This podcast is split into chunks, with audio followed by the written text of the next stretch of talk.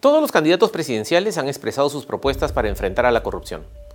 Hechos graves como el Vacunagate y la megacorrupción de los últimos años reafirman que el abuso del poder para beneficio propio de terceros es un flagelo tan duro como el COVID-19. Se plantearon en distintos debates y foros efectuados en la primera vuelta medidas concretas para fortalecer el Sistema Nacional de Control. Pues no habrá efectividad en la lucha contra la corrupción si no se fortalece presupuestal e institucionalmente la Contraloría. Pero claramente ello no es suficiente. Los países avanzan en la lucha contra este flagelo de manera sostenible cuando funciona adecuadamente el ecosistema de control, conformado por la Procuraduría, el Ministerio Público, el Poder Judicial y no solo la Contraloría.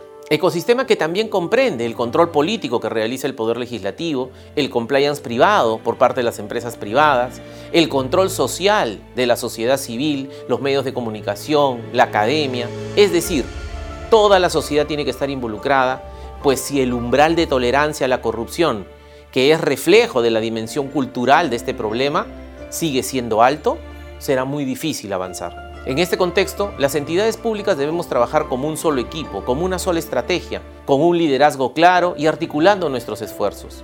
Solo así habrá resultados a corto y mediano plazo.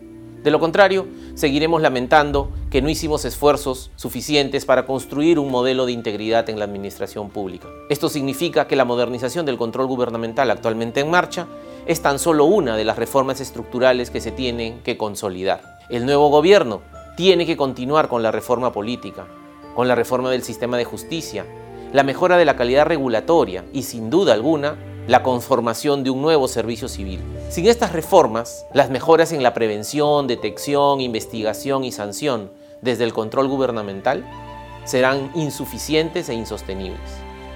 Nuestra sociedad atraviesa hoy una profunda crisis sanitaria, económica e institucional, pero sobre todo de valores.